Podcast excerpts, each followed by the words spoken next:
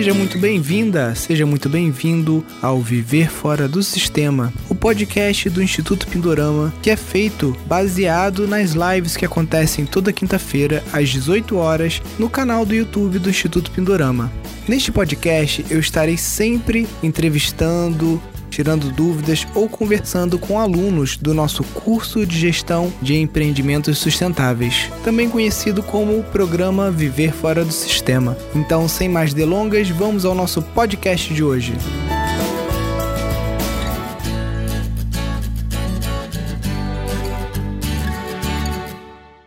Na live de hoje a gente vai estar com a Fabíola de Assis, que é gestora lá da Casa Mandala, em Brasília, vai estar contando um pouquinho do projeto dela, do plano que ela está fazendo para reformar a casa para se tornar mais sustentável e fazer também um melhor aproveitamento do terreno que ela tem lá de 150 metros quadrados, aonde ela quer desenvolver algumas atividades de permacultura. Tudo bem? Boa noite. Boa noite, bom dia, boa tarde. para todos os fusos horários que nos acompanham. Os horários, que nós somos internacionais, né? Pindorama está em todo mundo já. Fabinho, prazer estar com você de novo. Sempre aí trocando bastante.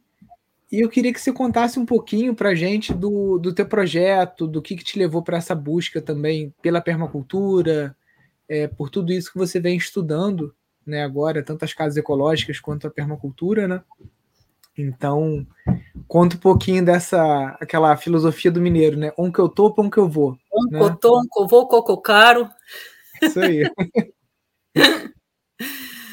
É, sempre eu quis assim morar em sítio, ter assim uma vida diferente, mas assim é, eu sou de Brasília, né?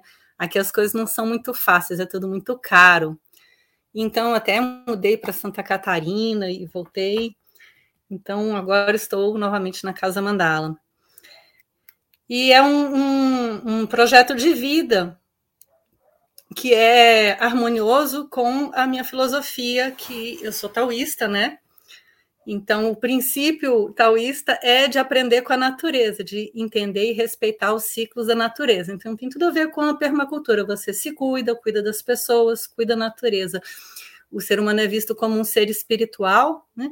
E a nossa função é cuidar da natureza. Outro dia o mestre falou isso, eu achei super bonito.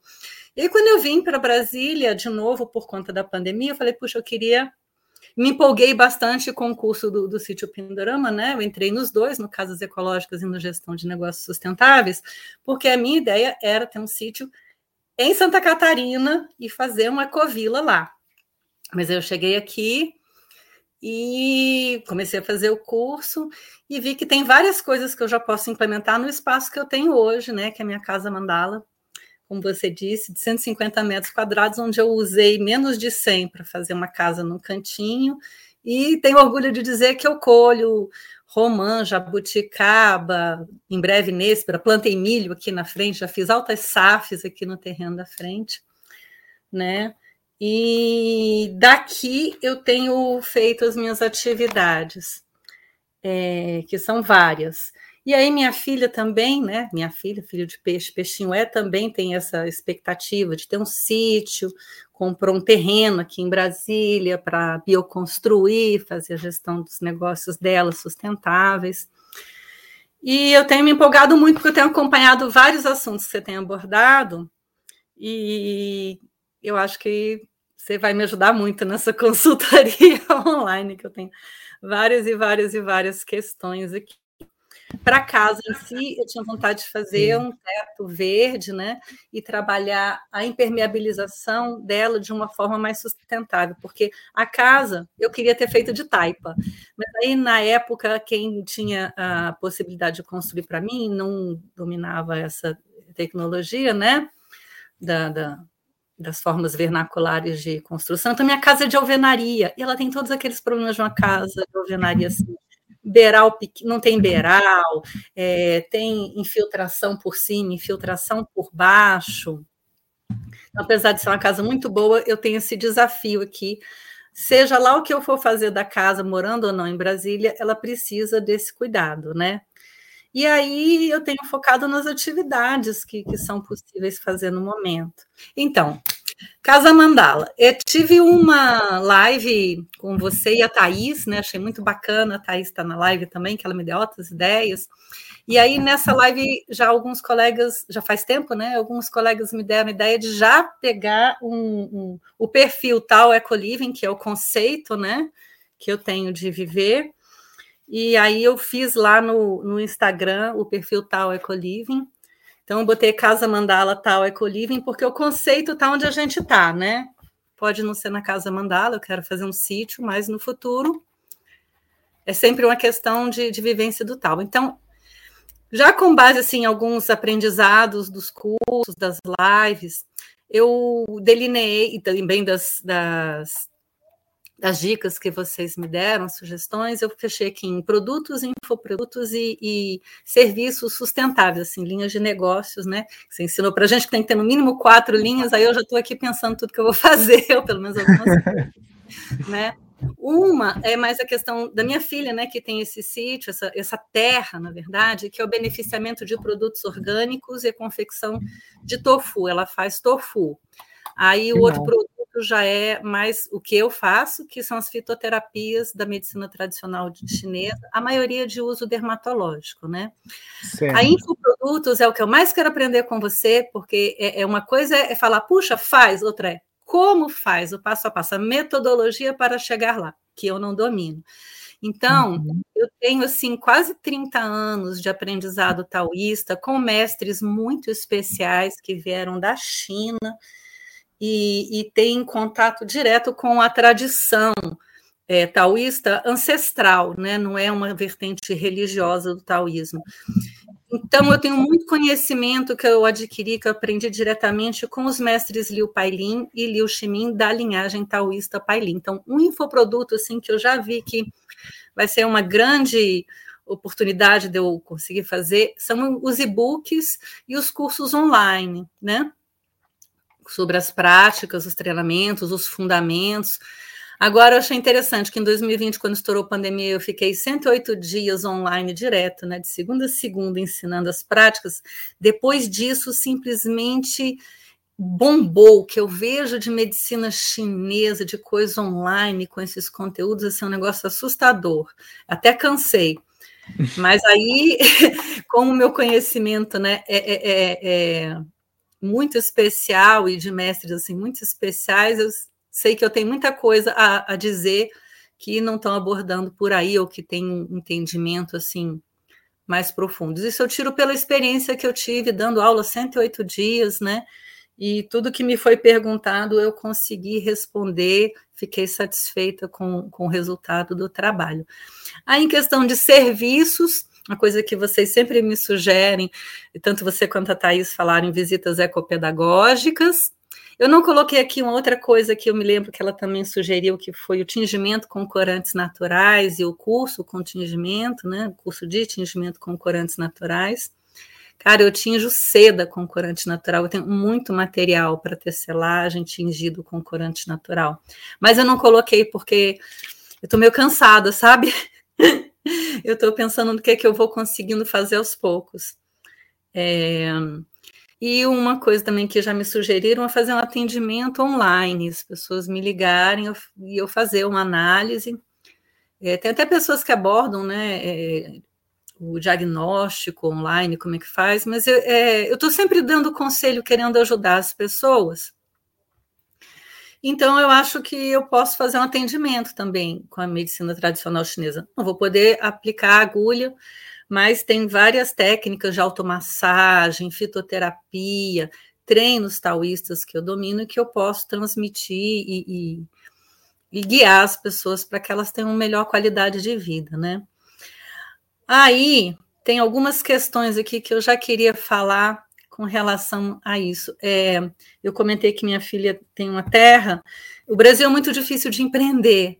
É, mal ela adquiriu o terreno, um terreno foi embargado e ela começou a fazer tofu, está atrás de certificação.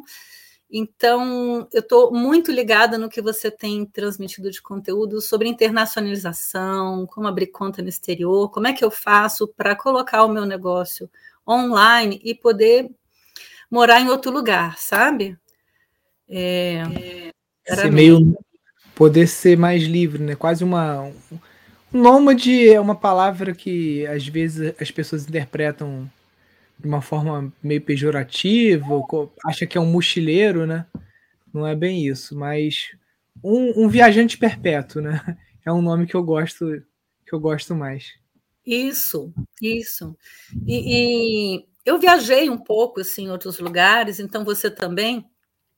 A gente tem outra perspectiva de mundo e de vida quando a gente visita outras culturas, percebe outras formas de viver e de, de, né, de, interagir com o ambiente, com a natureza. Uma vez eu tive na Holanda e eu fiquei impressionada, foi a primeira vez, há 20 anos atrás, que eu vi alguém levando as garrafas de vidro para reciclar. Eu, ai, tudo que eu quero que meu país tenha isso. Então, assim, a Holanda, 20 anos atrás, já estava há muito tempo reciclando. Então, a gente se liga em coisas, né, que que aqui são difíceis. Eu não quero nem entrar no mérito do que, que tem me trazido muita tristeza com relação ao nosso país, porque senão eu acho que não vai valer muito a pena, não vamos poder fazer muita coisa com relação ao que eu posso fazer aqui. Sim. Né?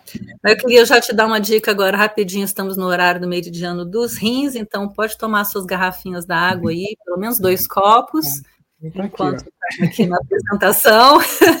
porque nesse horário é importante dois, três copos de água para o rim funcionar bem. Então, vamos falar primeiro dos produtos. Primeira coisa que eu queria abordar é esse produto que a minha filha tem feito, né, que é o beneficiamento de produtos orgânicos certificados na produção de queijo de soja. O que que, que a gente tem? O que, que ela tem? Ela tem uma capacidade de produção de 50 unidades, já tem todo equipamento, acabou de adquirir fogão industrial, liquidificador, prensa para leite, seladora, panela de alumínio, bacia, forma, tem o ambiente já separado na casa dela, né, específico para isso, higienizado para isso, e ela tem uma década já de experiência com cozinha funcional, ela é especialista em culinária vegana, já fez alguns cursos, né, de práticas sanitárias, de plano de negócio Sebrae, conhece muito alimentação com punk, e ela tem experiência em fermentação, panificação, já fez pão de fermentação natural, já produziu a kombucha dela, ela faz picles. Ela tem duas menininhas, né? Minha neta caçula ama picles. Imagina uma criança de dois anos que come picles todo dia. Mamãe faz coisas deliciosas. Vamos esperar a Fabiola se reconectar e plugar computador dela na bateria e a gente continua. Mas muito legal, né, gente? O foco dessa live aqui hoje com a Fabiola vai ser justamente a gente pensar um pouquinho nas formas de obtenção de renda enquanto você está na cidade para você conseguir comprar o seu sítio, né? Ela pensa em comprar um terreno rural, é uma das possibilidades. E a gente já teve até um encontro no Instagram, eu e a Fabiola, onde a gente conversou bastante sobre geração de renda através de uma estação de permacultura urbana, né? Então, um pequeno local, como ela tem lá, é uma, uma casa de 150, um espaço né, de 150 metros quadrados, um terreno. Então, fez uma tiny house praticamente, né? E aí ela está desenvolvendo lá algumas atividades para que possa é, angariar os fundos para fazer essa transição da cidade para o campo. Né?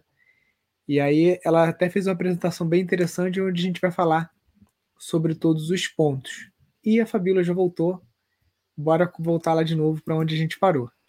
Bora lá. Eu estava falando da questão da produção de tofu da Janaína, né? Isso. ela é chefe, experiente e produz laticínios vegetais, é uma jovem empreendedora, como você também, ela já criou uma Jovem marca. mulher. É. Ela criou a Alquimistic, que era um comércio de alimentos veganos que ela fazia, aquela ela fazia um creme de avelã com cacau, requeijões, assim, com, com limão, com coisas maravilhosas, muito gostoso. Tudo que ela sempre fez sempre foi muito gostoso e requisitado, né? E ela composta os resíduos orgânicos produzidos pela família e cultiva a própria horta dela. Então, isso eu acho muito legal, que mesmo morando na cidade, eu consigo fazer, minha filha consegue fazer. A gente faz a compostagem dos resíduos orgânicos, então a gente já diminui a nossa pegada, né? E eu acho lindo isso, é, é o que a gente está deixando para os nossos filhos, né? Ela já é grandinha. E aí, quais são as dificuldades dela com esse produto?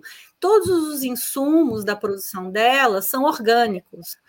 Só que ela faz o beneficiamento desses produtos orgânicos. Ela não cultiva nada, ela compra tudo né? Uhum. E como é que ela vai conseguir a certificação? Ela ficou toda empolgada, criou marca, começou a né, investiu em todo o equipamento, começou a produção de um tofu de excelente qualidade, e a, aí ela esbarrou na certificação orgânica. Vieram para ela e falaram assim: ah, mas você não pode dizer que o seu produto é orgânico só porque você beneficia os produtos orgânicos. Ela foi vendo a legislação e toda a legislação que ela encontrou refere-se à produção. Quem produz orgânico, aí pedem uma série de documentos, CAR, outorga e análise de água, plano de manejo orgânico, é para propriedade rural, né? Só que o beneficiamento que ela faz é em área urbana, então ela não pode apresentar essa, essa documentação que ela encontrou ser exigida na legislação. E sem essa certificação, ela não pode mais comercializar a produção dela nas feiras e nos estabelecimentos comerciais. Então, a primeira uhum. grande pergunta que eu tenho, como você já, já relatou que você fez, quentinha, escondidinho de shiitake, com, com mandioca, essas coisas, Aí eu não sei se eu vou perguntar tudo no final ou se eu vou perguntar na medida que vou mostrando, mas uma grande pergunta, uhum. a primeira seria é, que dica você teria assim para ela se informar sobre beneficiamento, como conseguir certificação orgânica para o beneficiamento de um produto? É que na verdade você certifica a cozinha, entendeu? E aí aquela cozinha ela lidando apenas com os alimentos orgânicos, você consegue o, o selo, né? Você pode fazer isso através do mesmo, mesmo aquela aula lá do Antônio que tem no curso, que ele fala do SPG, né? Então você pode certificar uma cozinha através do SPG, Sistema Participativo de Garantia, que vai ser muito mais barato para ela.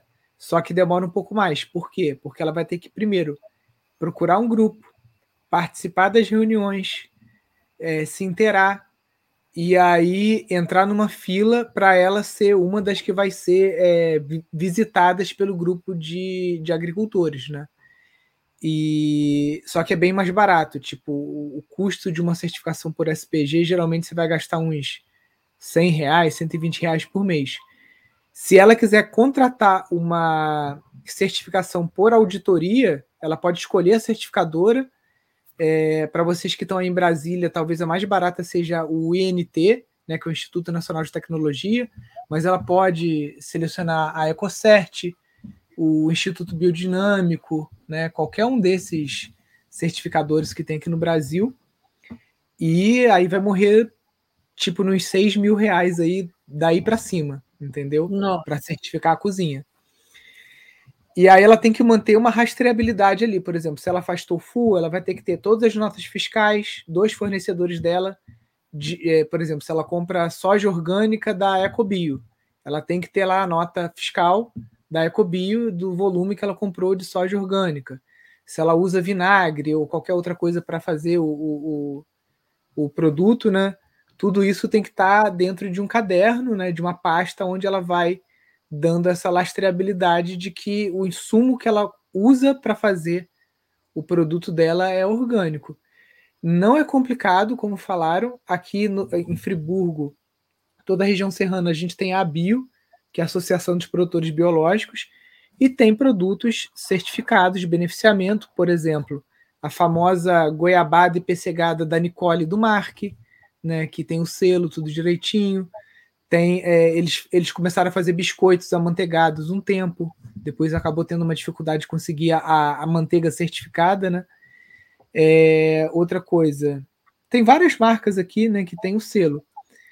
Se ela não quiser usar o termo orgânico, também nem é obrigado. Eu não usava o termo orgânico, eu usava o termo livre de agrotóxicos. Então, se você esquecer a palavra orgânica e só colocar tofu livre de agrotóxicos, produzido com 90%, 95%, sei lá o quanto, de insumos orgânicos. Isso ela pode discriminar. Ingredientes: soja orgânica, água, sal do Himalaia, sei lá quais são os ingredientes de um tofu. É, ela pode fazer isso, entendeu? E, e, não falar que é orgânico. Ela não pode, ela não precisa chamar de tofu orgânico. Ela tofu, é, alquimia, não sei das contas, livre produto livre de agrotóxicos e lá atrás onde tem os ingredientes, soja orgânica, tal, tal. Ela pode já fazer isso de imediato enquanto ela entra no SPG, porque eu não aconselho ela a entrar no caminho do, da certificadora, porque todo ano ela vai morrer nesses 6 mil, 8 mil reais que seja, entendeu? Nossa. Já no SPG ela vai pagar tipo 1.200 reais por ano, é muito mais barato. Mas aí, no caso, toda a rede que ela tem de fornecer, é, para quem ela fornecia, estava fornecendo, são é uma loja e feira de produtores orgânicos. Eles são certificados. Aí Sim. as pessoas é, não quiseram mais vender porque não tem a certificação de orgânico. Então, o que, que você poderia me dizer assim para esclarecer essas pessoas né, com relação a aceitarem esse produto? Porque ela estava vendendo muito bem, até se levantar essa questão: ah, mas uh, é o beneficiamento, não é produção, não pode usar o selo. E não aí, por conta. Ela não pode usar o selo de orgânico. Uhum. Aí, por conta disso, ela está perdendo assim os pontos de venda então, é ela, ela simplesmente informar de que não existe uma obrigação dela certificar o produto dela como orgânico, que ela não vai usar o selo, que ela vai usar o termo livre de agrotóxico e atrás, no rótulo onde diz os ingredientes, ela vai colocar soja, água, não sei o quê, bota um asterisco em tudo que é orgânico e bota ingredientes orgânicos. Tem vários produtos assim no mercado essas lojas de orgânico, feiras, eles não vendem só coisas orgânicas, eles vendem aveia, coisas que são convencional, biscoito, não sei das contas, e tem lá marcadinho o que é orgânico, o que não é orgânico. Geralmente é um asterisco. Tipo assim, é, vamos supor um molho, né? Tomate, aí tem um asteriscozinho porque ele é orgânico. Vinagre, aí um asteriscozinho porque ele é orgânico. Aí a cebola não é, o alho não é, o salsão não é. Só que o somatório de orgânicos no peso, no volume da receita, tem que representar 95%. Isso para receber a certificação de orgânico. Mas no caso dela, se ela está usando só livre de agrotóxico, ela pode informar: ó, esse produto é produzido com 95% de é, é, insumos livres de agrotóxico. E se a pessoa estiver desconfiando da palavra dela, que ela leve a nota fiscal e fala aqui, ó. Você quer, você quer que toda vez que eu venha trazer o meu produto, eu te traga a nota fiscal do mês corrente com o volume de soja que eu comprei para te provar? Porque, de qualquer jeito, o orgânico é uma confiança. Porque a certificadora Sim. muitas vezes nem volta lá, entendeu? Para te fiscalizar com frequência e tudo mais. Então, é um mercado da confiança. Sim, sim, concordo com você. Transmitirei a ela suas orientações. É, isso dela mostrar a nota fiscal do mês corrente já é mais do que qualquer pessoa certificada faz. Ninguém. Se você compra uma caixa de biscoito da Native para vender no teu mercado, a Native não está te, te dando uma, uma, um xerox da nota fiscal do trigo orgânico que ela comprou, entendeu? Uhum, Porque, sim. teoricamente, quem, quem, inspeciona isso é a certificadora, que, mas que não inspeciona. Acho, acredito que nos mais maiores, assim, eles até vão. Então, basicamente, o ponto de venda, se ele quiser é, auditar a tua filha, uhum. basta, basta ela apresentar a nota. Fala, cara, ó, eu produzo tantos quilos de queijo, para tantos quilos de, de, tofu, eu preciso de 100 quilos de soja. Tá aqui os 100 quilos de soja que eu comprei nesse mês. Mês que vem, quando eu voltar aqui para te entregar, eu te trago a nota do, do mês corrente de novo. E assim você pode me auditar até eu conseguir me enquadrar nessa certificação. Mas você não precisa parar de comprar. Talvez ela só vai ter que readequar o rótulo dela. Compreendi. É porque eh, foi muito assustador. Ela está com 50 unidades, 50 não, são 35 unidades, aí né, teve esse problema e mandaram recolher. Como assim? Eu acredito. É, ela estava hum. usando o selo do orgânico? Ela estava usando o selo. Ela tem que é, mudar o selo. Isso aí, poder... isso aí ela não pode, porque, inclusive, se o Ministério é, do, o, da agricultura pega, ele vai pegar esse, esse material todo e vai descartar, vai jogar no lixo. E ainda vai Entendi. dar uma multa para ela. Não pode usar o selo de orgânico, de jeito nenhum. Entendi. ela já recolheu tudo. Mas pelo menos ela pode mudar o rótulo e continuar comercializando e entrar com a SPG. Eu vou lá conferir que essa aula eu ainda não assisti. Com o Antônio no Negócios Sustentáveis. Já até anotei, viu? Show. Próximo. Então, fitoterapia. O que, que eu tenho? Eu formei em 2000 e 13 em fitoterapia chinesa, se não me falha a memória, e eu adoro fazer as fitoterapias para pele. Eu transferi o, o, aquela prática que eu gostava tanto de tingir com corantes naturais, a fitoterapia é a mesma coisa. Estão intimamente ligados. Inclusive, tem corantes que eu usava que são fitoterapia e vice-versa. Elas são muito eficazes no tratamento de vários problemas articulares e, e, questões dermatológicas, né? E são fórmulas produzidas, assim, são antigos segredos, são segredo da dinastia Ming, da dinastia não sei das quantas, né?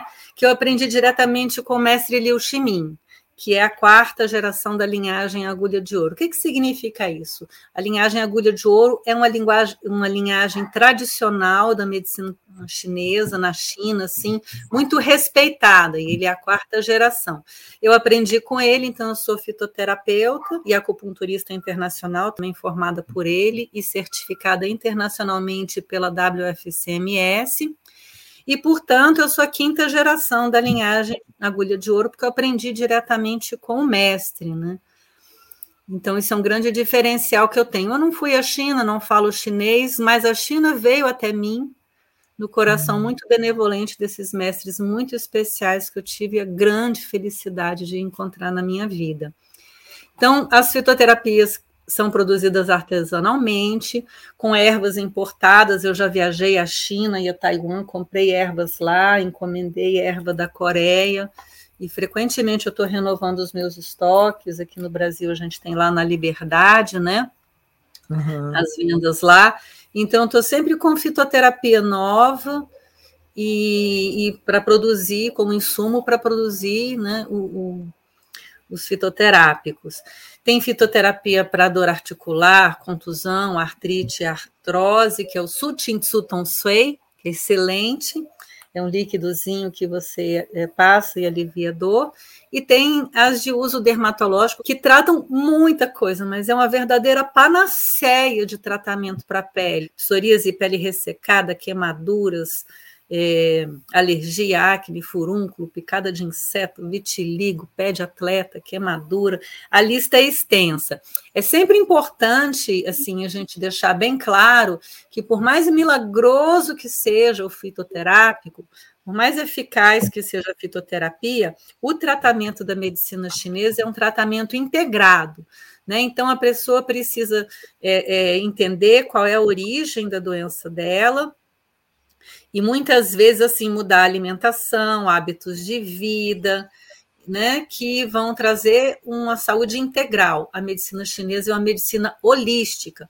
Então, doenças de pele, elas estão muito relacionadas à questão emocional e diretamente ligadas ao pulmão. Na medicina chinesa, o pulmão, ele é responsável por é, espalhar pelo corpo tudo. E a, a pele está toda relacionada com o pulmão. Então, problemas de pele você tem que avaliar né, de uma forma holística e integrada.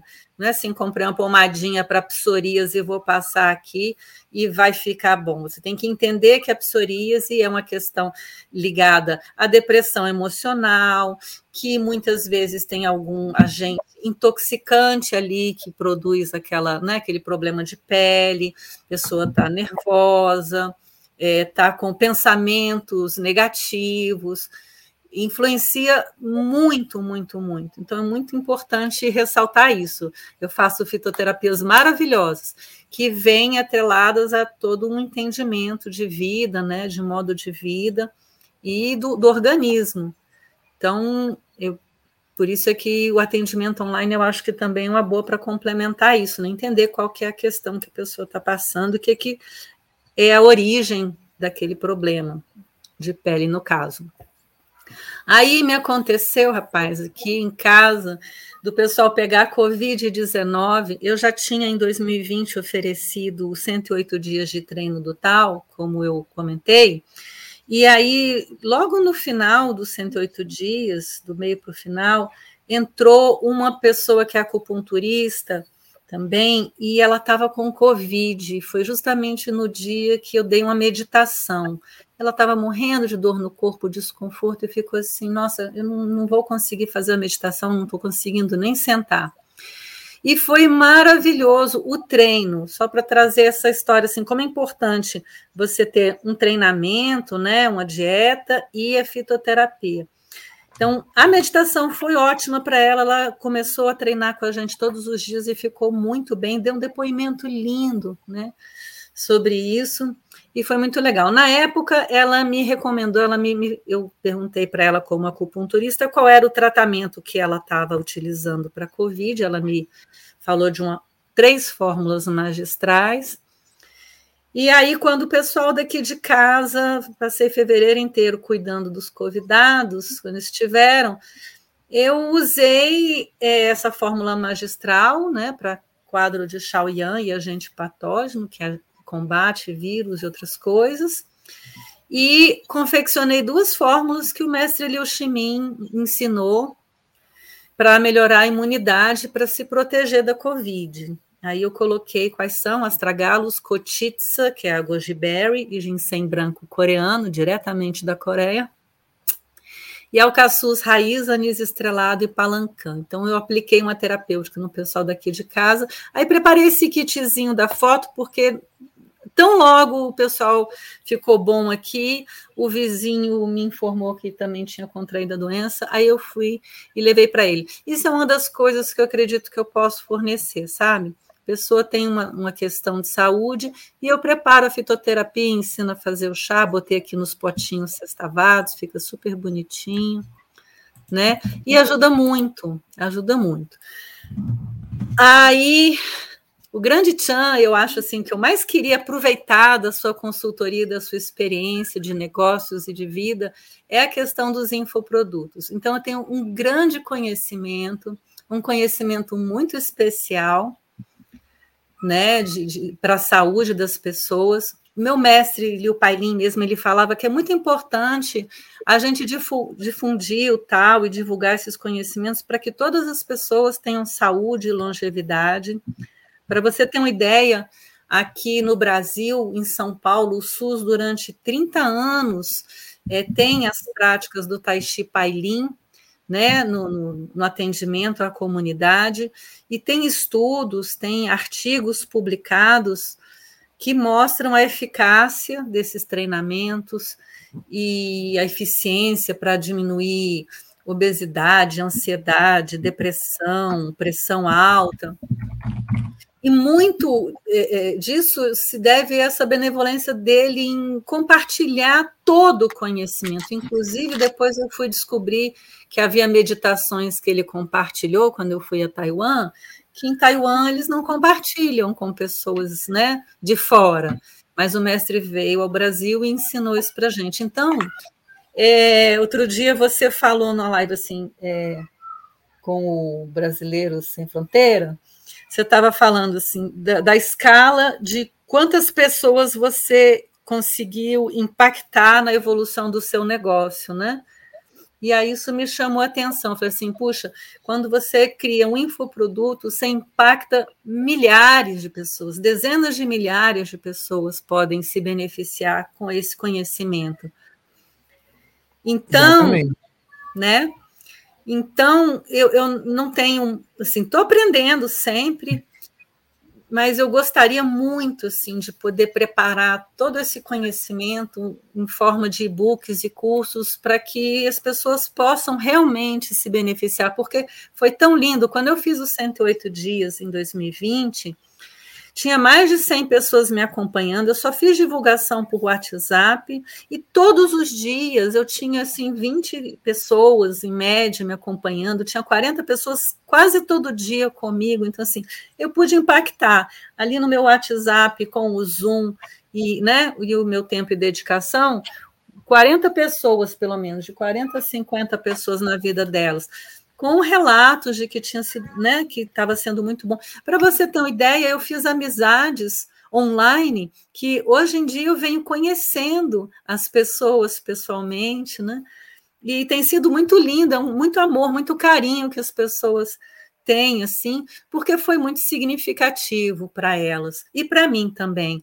Então, puxa, eu fico pensando, se eu puder é, fazer esse conhecimento que o mestre compartilhou com tanto carinho, assim, para milhares, dezenas de milhares, centenas de milhares de pessoas, vai ser muito lindo, porque é tudo que a gente está precisando nesse mundo caótico que a gente vive. Cuidado por si, pelas pessoas e pela natureza, né? Para você ter uma ideia, as práticas taoístas elas são de captação da energia da natureza. A gente capta a energia do sol nascente, traz isso para o nosso corpo. Então, isso ajuda o ser humano a se entender como natureza. A medicina chinesa traz isso. Nós somos uma pequena natureza e a gente vê no nosso próprio organismo os elementos: água, fogo, terra, é, metal, a árvore, né, que é a madeira, estão na gente. Então a gente se empresta da energia da natureza para cultivar a natureza interna. Tanto que o mestre Liu Pailin, quando ele veio, ele, ele, ele adequou práticas para que o, a população brasileira compreendesse e conseguisse fazer. Tem uma oração taoísta que tem 118 frases que ele fazia, ele resumiu em quatro frases para a gente orar todo dia. E eu falo inglês, eu sou proficiente em língua inglesa. Então, puxa, se eu consigo entender a metodologia de criar esses e-books e os cursos em português e em inglês, podem ser milhões de pessoas que podem se beneficiar no mundo, né, com mais saúde e disposição e serenidade.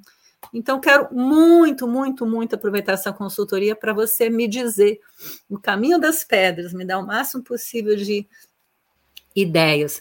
Só para ter uma ideia, nos 108 dias de treino do tal, eu peguei um material que estava na web, de práticas que haviam sido compartilhadas, né, ou por discípulos do mestre, ou professores ou até publicaram coisas do próprio mestre, algumas delas foram é, produzidas para esse trabalho da Secretaria de Saúde do município de São Paulo, né?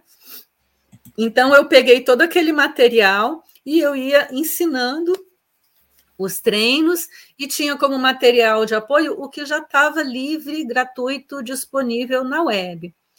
Então, só para você ter uma ideia, eu ensinei 18 práticas taoístas em 108 dias, e aí é que eu listei quais, né, na sequência que eu fui ensinando: alongamento dos tendões, nove formas de automassagem, ticum básico, é, pulsação dos cinco corações, nove dobras.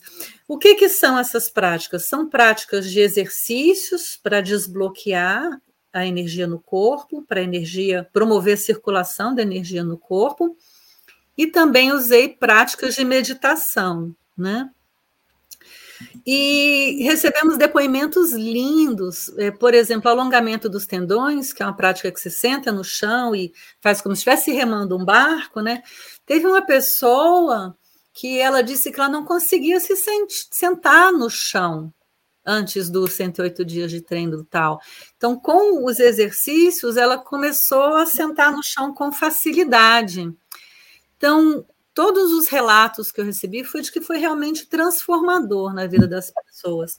E tem uma coisa interessante sobre o, o treino taoísta, que até então a gente tinha assim muito arraigada a noção na própria linhagem dos professores de Tai Chi de que era necessário a vivência presencial. Você só pode ensinar as práticas do Tai Chi Pailin estando junto com a pessoa, vendo, sentindo energia, né? Então, foi uma mudança de paradigma quando eu fiz 108 dias online, porque outros professores de Tai Chi Pailin, outras professoras que acompanhavam, faziam comigo, ao final me falavam assim: nossa, é possível, eu consegui sentir. Então, isso me estimula bastante, porque as pessoas, mesmo online, uma condução adequada, né, proporciona uma vivência espetacular da própria energia, do próprio corpo, traz uma própria percepção, né, e, e realmente ajuda a, resolver questões, né? A gente teve essa percepção aqui também com as casas ecológicas, né? Porque na minha cabeça também, como que você ensina bioconstrução à distância? A gente sempre teve curso presencial aqui em Friburgo, né, na sede.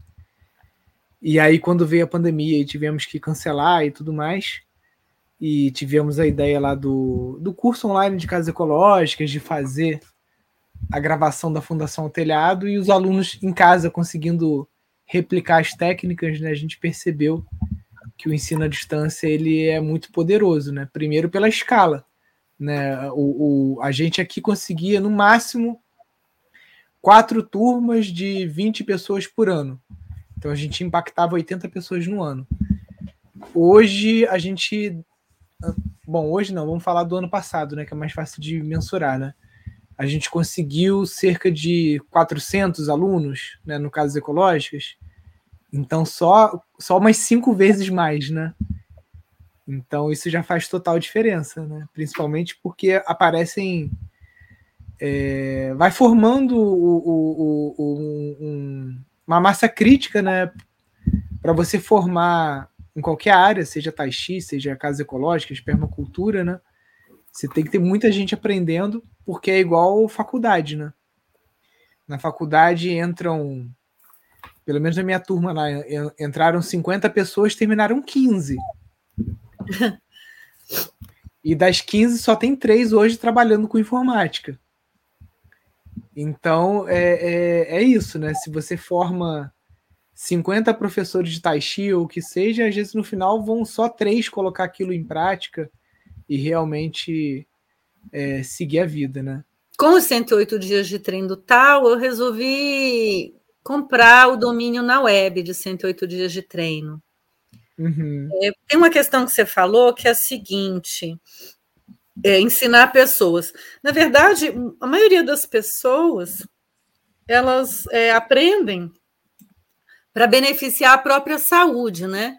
O que me impressionou foi que quando eu fiz isso, vários professores começaram assim a entrar no curso e a oferecer também. É, uhum. É, como uma possibilidade que eles também não tinham ainda percebido, né, da possibilidade de fazer online. Mas aí eu falei, então tá, então eu criei 108 dias de treino do tal, então eu vou reservar isso porque eu pretendia fazer uma plataforma e conteúdos, mas aí é isso que eu quero que você me ensine. Eu não tenho essa, essa, essa manha. Eu tá. guardei o domínio, mas eu não sei fazer, né? Aí, com a nossa última live, que foi acho que em janeiro, eu criei o tal Ecoliving no Instagram, mas não tem nada lá ainda. E já tinha criado na época dos 108 dias, lá de 2020, um canal no YouTube 108 dias de treino do tal. Hoje, esse canal tem apenas a minha defesa da dissertação de mestrado que eu fiz sobre o conhecimento tradicional milenar da linhagem e a rede, né? E aí eu gostaria de fazer isso lá. Então, o que, que eu pensei em criar? Assim, comunidade de prática, fazer vários cursos na Hotmart. Eu posso fazer uma comunidade de prática, e aí tem uma mensalidade, as pessoas se encontrarem, como a gente se encontrava nos 108 dias de treino, né? diariamente, a gente se encontrava, pode ser com uma frequência diferente. E eu pensei assim, no que que eu sei que não está ainda batido na internet? Os fundamentos das práticas, cosmovisão taoísta, de Lao Tse, do Xing, massoterapia tuiná, isso é uma coisa que dá para fazer, eu vou fazendo automassagem, a pessoa do outro lado faz também e se sente super bem. As práticas uhum. de Qigong, e tem gente que está ensinando o próprio Tai Chi. Eu tive muita dificuldade de ensinar o, o, primeiro movimento do Tai Chi online, mas talvez eu possa desenvolver uma didática, né, para isso. E o que eu assim vejo assim de mais interessante é essa questão da rede, de criar rede. Então, quando eu estava usando o WhatsApp e, e o Zoom, eu criei uma rede de mais ou menos 100 pessoas e 40 estavam ali muito forte todo dia e né, algumas é, se tornaram minhas amigas, venho conhecendo aos poucos as pessoas. Uhum. Mas eu gostaria muito assim de estabelecer uma grande rede. Há outros mestres taoístas que saíram da China, na época que o meu mestre saiu, que teve uma diáspora né, na China, saiu o mestre para tudo quanto é lugar do mundo. Então, há mestres nos Estados Unidos, tem outros mestres taoístas. Então, eu gostaria de fazer uma conexão dessa grande rede. Uhum. E o nosso povo brasileiro precisa demais. Também. Então, sobre, sobre essa questão do online, é, eu acho que a gente vai fugir um pouco do tema aqui, até do, do, do, do nosso encontro aqui. Mas eu não vou deixar vocês na, na, na sede dessa, desse conhecimento. Quem quiser, eu vou, eu vou pedir para quem tiver interesse nesse assunto de cursos online, de criar produto, entra no meu Instagram, que eu vou fazer uma outra live com a Fabi. Né? Na verdade, eu vou dar uma aula é, sobre como criar e tudo mais. E aí a Fabi vai ser plenamente contemplada aí nessa aula. Sendo que eu acho que você Opa. ganhou os bônus também, né? Você não ganhou os bônus lá. A gente já marcou data já do. Vai ser dia 23 e dia 30 de março. Aqueles bônus do curso de casas ecológicas e do sítio de é, utilizar a internet para vender o seu trabalho como gestor de sítios Super. e tudo mais, a gente vai começar a liberar isso. Isso também vai te ajudar. E uma coisa que vocês sempre falam são as visitas ecopedagógicas. O que é que eu fiz nesse sentido? É, eu conversei com uma amiga que tem um ateliê em um sítio aqui próximo e ela topou a gente fazer um projeto. Ela tem assim conhecimento de, de elaboração de projeto para editais. Porque aqui eh, em Brasília, não sei como é que é em Nova Friburgo, mas aqui o pessoal fala assim: puxa, que legal, você tem um sítio ali do lado da minha escola. Acho muito bacana você oferecer uma visita, eu levar os meus alunos de graça. A gente tem essa uhum. dificuldade, isso é uma coisa que eu também quero aprender, assim, como vender né, a sua visita ecopedagógica. Isso é, é... venda, venda é, é, é, justamente você já é posicionamento, né? Se você chega lá, oi, sou Fabi, tem um sítio ali, é uma coisa. Se você chega com uniforme, com um catálogo na mão, com fotos, com tabela de preço, com o cronograma da visita, aí é um produto, entendeu? Não é um favor uhum. que você vai estar tá fazendo. Lá na aula da Janaína tem tudo isso, tem até é, é, como anexo no curso lá as planilhas que a gente usa para levar para as agências e para as escolas. Então é a forma como você se posiciona no primeiro encontro, entendeu? Se você bater na porta diretora, você já tem que ir, como a gente fala aqui no Rio, montado, entendeu? Uhum. É uniforme, pasta, foto. Se você tiver um videozinho legal de alguma visita que você já fez no celular, já leva, já pede o WhatsApp da pessoa, já manda o vídeo para ela ver. Entendeu? É isso. É uma visita comercial. Sim. Sim, vendeu peixe, né? É, vendeu peixe. Olha, terminou minha apresentação. A você está tá perguntando aonde é o seu sítio, né? Na verdade, é um terreno, né? Explica aí para o pessoal. Tá, eu moro na Vila Wesleyan, na Granja do Torto. É uma área que fica é, perto da Épia. Fica, ela fica incrustada no Parque Nacional de Brasília. Tem uma bolinha assim de um morro no Parque Nacional de Brasília que se tornou o Parque Tecnológico Cidade Digital e aí eu tenho esse terreno aqui de 150 metros quadrados, onde eu fiz o milagre de construir uma casa de uns 250, porque ela é de pavimento. E aí eu plantei, eu plantei várias coisas. Eu plantei um IP branco aqui, o IP tem mais de 10 anos, ele é enorme.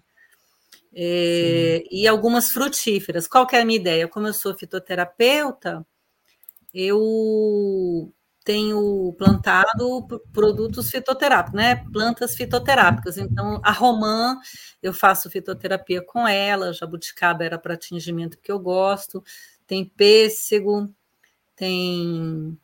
Plantei milho criolo, coisa mais linda, o milho já está dando espiga na safra na frente. Legal. É muito bacana, muito bacana mesmo, porque a gente com tão pouco terreno consegue colher tanta coisa. Eu tenho salsinha, colho capuchinha, sabe? Planto alho poró, o inhame está crescendo, e é uma coisinha de nada de terreno, assim. Você olha, você não vê. É a única casa que, que, não é cimentado na frente, porque eu plantei. O astra, astragalos você consegue plantar aí? O astragalos aqui. não, o astragalos eu compro na Liberdade. Sim. Ó, o Danilson está falando aqui que ele é arquiteto e ele quer construir a, a, casa própria dele com taipa de pilão, né? Que era o sonho também da, da Fabi, mas faltou mão de obra capacitada na, na hora, faltou, né?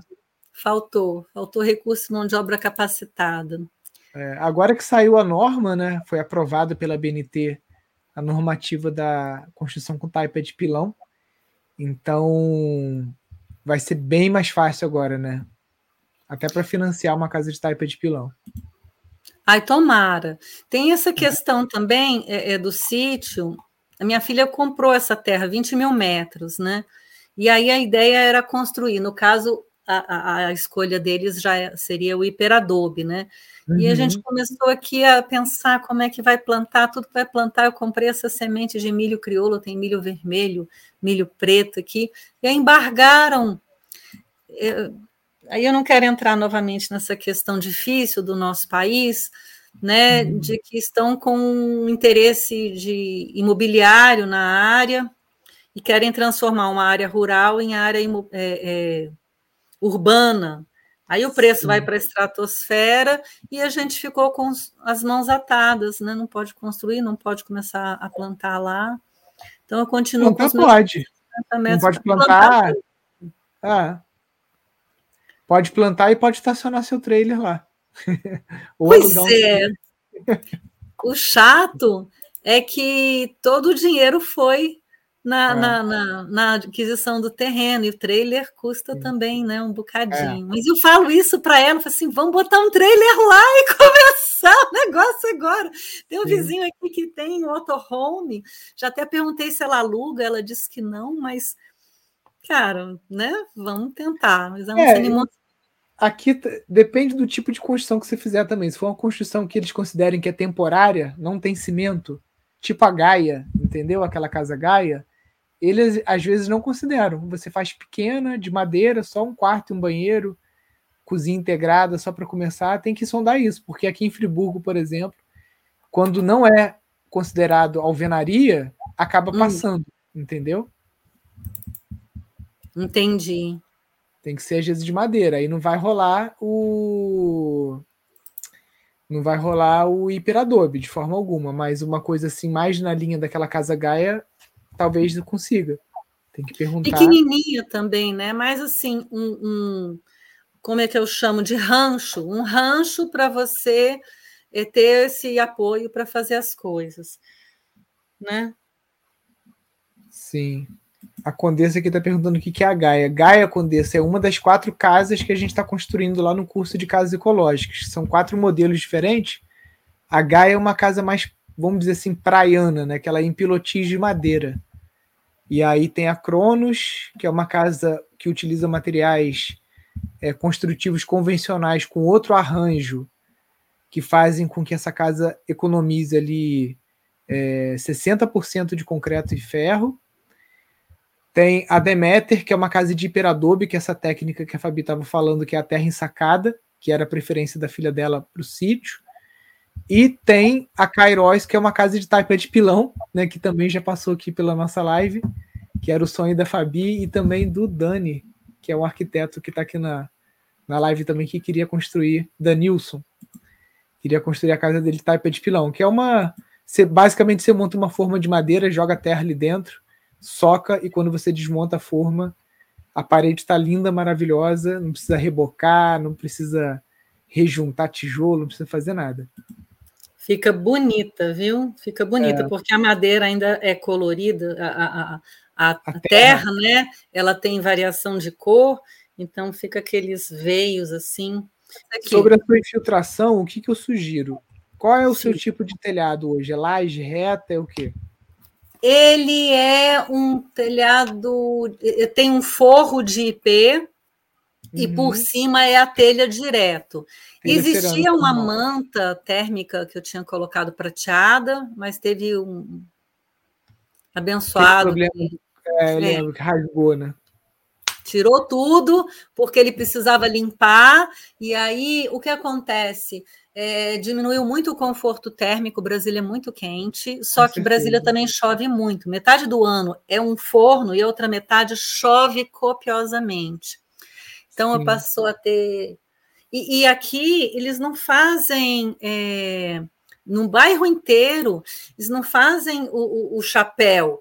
Termina a última telha já na parede da casa. É esse o problema que dá infiltração nas duas laterais da casa. Nossa, e eu coisa gosto... idiota, gente.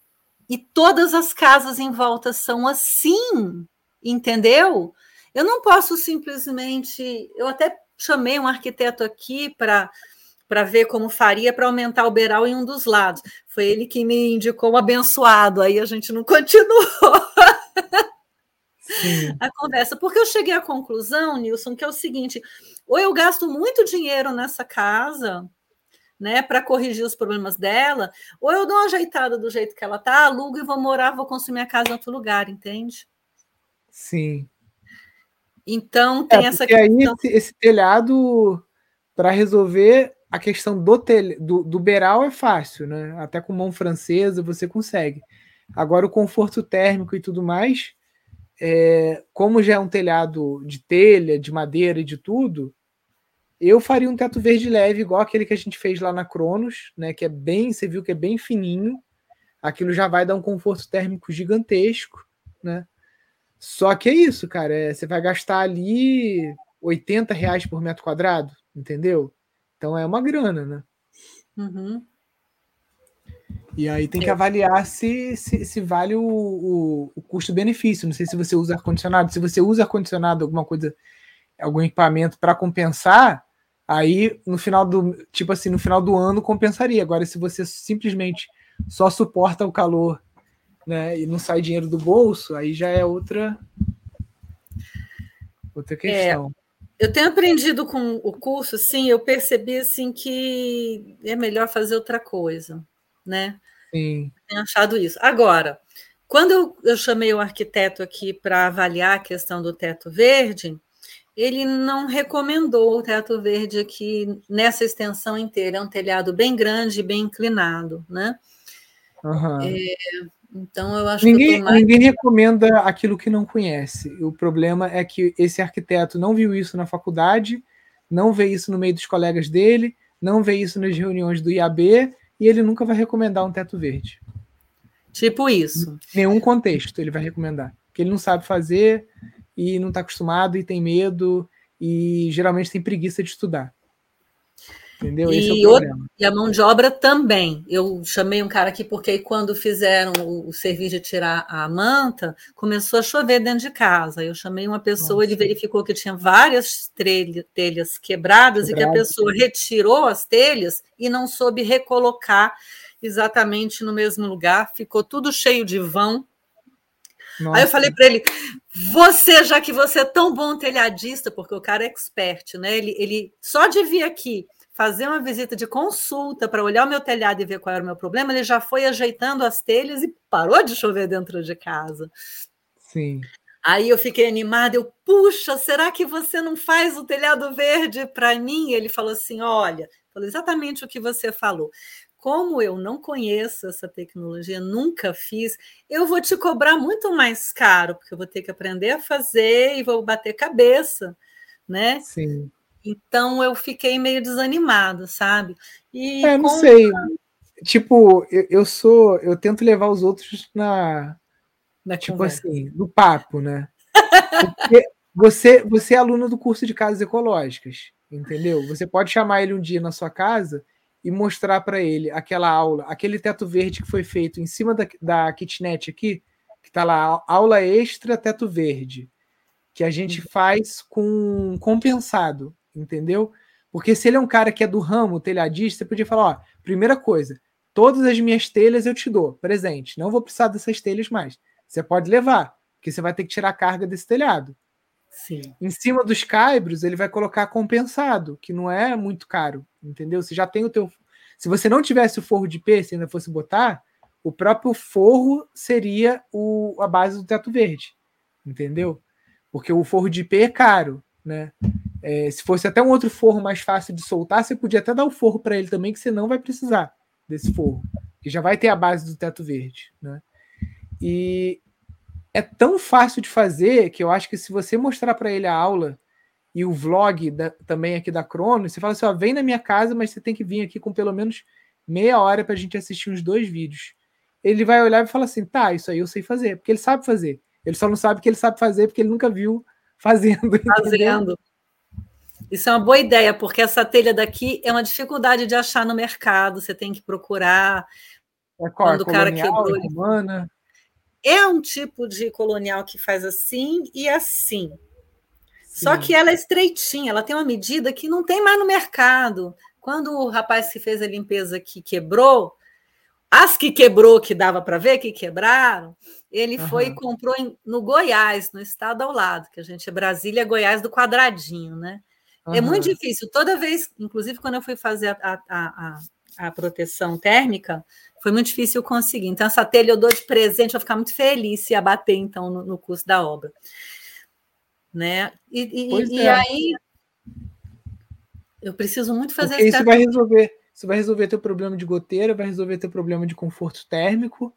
Você vai capacitar uma pessoa na cidade que vai saber fazer teto verde, então você está fazendo uma boa ação, ele vai aprender também e vai tornar tua casa mais atrativa quer seja para venda, quer seja para aluguel, né? Porque quando você transforma uma casa convencional numa casa ecológica, geralmente você valoriza o valor da casa em 30%. E uhum. também, isso são estatísticas do próprio é, site do governo no Ministério do Meio Ambiente, que tem um setor lá só de casas ecológicas. O próprio governo federal fez duas, duas é, pesquisas, né? Uma constatou que valoriza em 30% a casa e a outra que reduz em 14% a vacância, né, o tempo que ela fica desalugada. Interessante. Entendeu? Interessante. Muito interessante. Isso me anima, de repente, a não desistir do teto verde, né? Sim. É, além do telhado, eu tenho um mezanino aqui que eu sou essas pessoas que eu olho o horizonte, eu olho o céu, aí quando eu cheguei ali em cima da laje, eu falei assim, não quero perder esse visu. Aí eu fiz um mirante, tem uma estrutura de madeira que a gente sobe e aí a gente vê todo o céu 360 graus, né? Sim. Que é muito bacana. Nessa laje que ficou exposta, eu tenho também um problema de infiltração que já chegou em toda a parede abaixo, Uhum. Eu fico me perguntando: será que eu uso aquela Impeveg? Será que vai ser suficiente? Porque eu entrei em contato uhum. com a uhum. Sansui e ele achou que as minhas medidas eram muito pequenininhas, é 9 metros quadrados, por exemplo, essa laje aí que eu estou falando. Então aqui. usa, fa faz o mesmo, o mesmo esquema que a gente fez na, na kitnet, que está lá naquela aula extra lá, que é com a lona azul e o plástico de estufa, porque vai ser tão barato essas duas lonas, mesmo que daqui a 10 anos você tenha que substituir, que seja, porque aqui no sítio já tem um, tem um telhado que a gente fez com lona azul. Lona azul é essa lona que você compra na Casa e Vídeo, sabe? Qualquer loja dessas de departamento. Uhum. E o plástico de estufa. A gente colocou uma em cima da outra na sala de aula lá da. Na, na sala das crianças e até hoje nunca tivemos nenhum tipo de goteira. Nada, nada, nada. Se é tempo? 9 metros, você pode hum. comprar. O problema só é que essas lonas são tipo assim, 3 por 3 Então, se a tua laje não for 3 por 3 às vezes você vai ter que comprar duas, entendeu? Para conseguir fazer o desenho. E aí, uma dúvida que eu tenho é como é que eu vou juntar essas lonas? Que o que me preocupou com essa, essa lona da Sansui, por exemplo, é que ele falou que eu ia ter que fazer rebite para colocar na lateral da parede, alguma coisa assim, eu não entendi direito. Eu falei, como assim? Então, a lona, você sempre transpassa ela 20 centímetros uma por cima da outra. Entendeu? Assim, ó. Porque a água que escorre aqui, quando ela escorre para a lona de baixo, a água não vai voltar por causa da inclinação. Entendeu? Mas é laje plana e parede. Ah, tá... Não tem nenhum caimento? Nem, tem um caimento leve para uhum. o escoamento um bom caimento então, para o escoamento. Então a emenda tem que ser nesse, nesse, nesse contexto. Se for usar. O, qual é a medida da laje? É 3 para dar esses 9 metros? 3 por 3. Ah, se é 3 é por 3. Se é 3 por 3, você compra uma manta de 4 por 4 que não vai ter nenhum tipo de emenda, entendeu? E as bordas que sobrar é justamente o que você vai subir, né? E você pode vir com uma manta asfáltica para dar uma, uma fazer tipo um sanduíche para cobrir essa, ou você pode vir com um rufo daquele de zinco, entendeu? Fazendo exatamente isso que o cara da Samsung falou. Você pode botar umas buchas na parede, prende a lona subindo, prende o rufo de zinco por cima. Acabou a goteira. Acabou a infiltração, entendeu? Entendi. No grupo eu me lembro que eu tirei umas fotos daqui de casa. Então tem esse uhum. telhado tem ali em cima o mirante. Aí eu desmanchei o mirante porque as madeiras apodreceram, que precisava de um tratamento. Eu me mudei de Brasília um tempo, passei três anos uhum. em Florianópolis.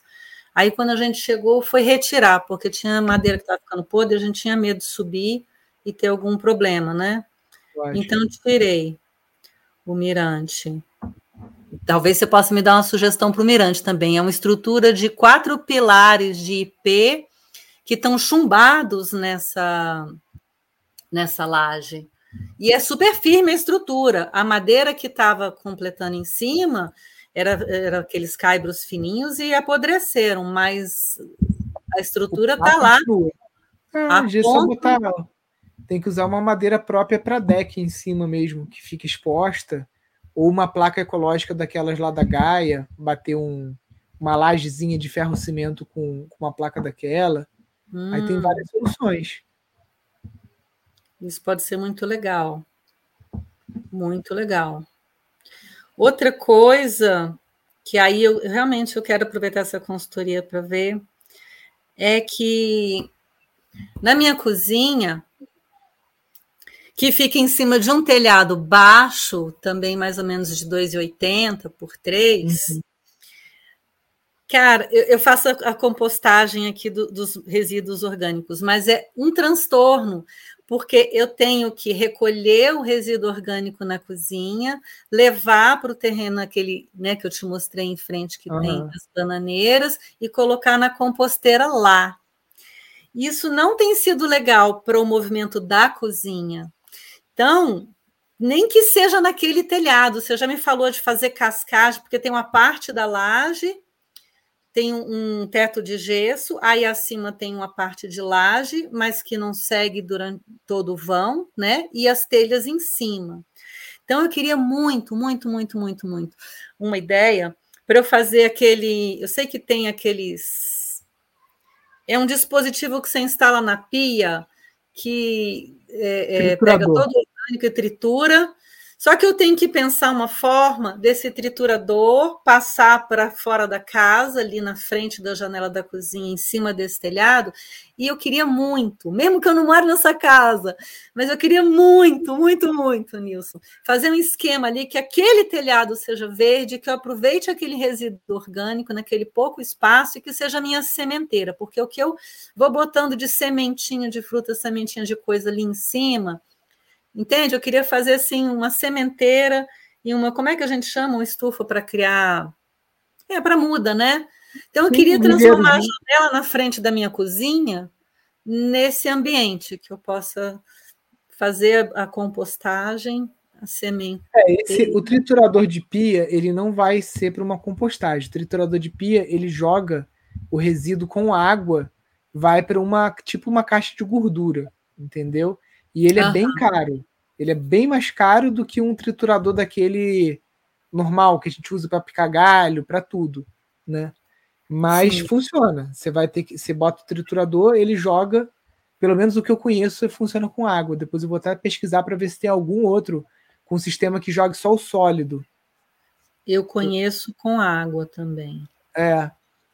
E aí você teria que direcionar isso para um biodigestorzinho, alguma coisa assim, ou uma fossa só para resíduo orgânico, entendeu?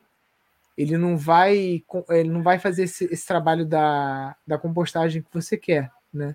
Eu acho que tem outras formas de você otimizar essa, essa compostagem sem gastar dinheiro com triturador, né?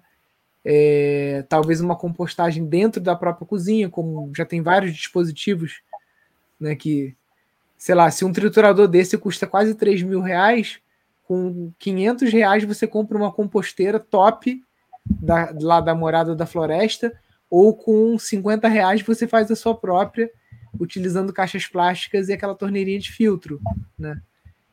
E aí você pode fazer uma compostagem em pequeno volume dentro da cozinha, ou até maior volume, né? Porque tem gente que faz várias composteiras dessa de três estágios na cozinha.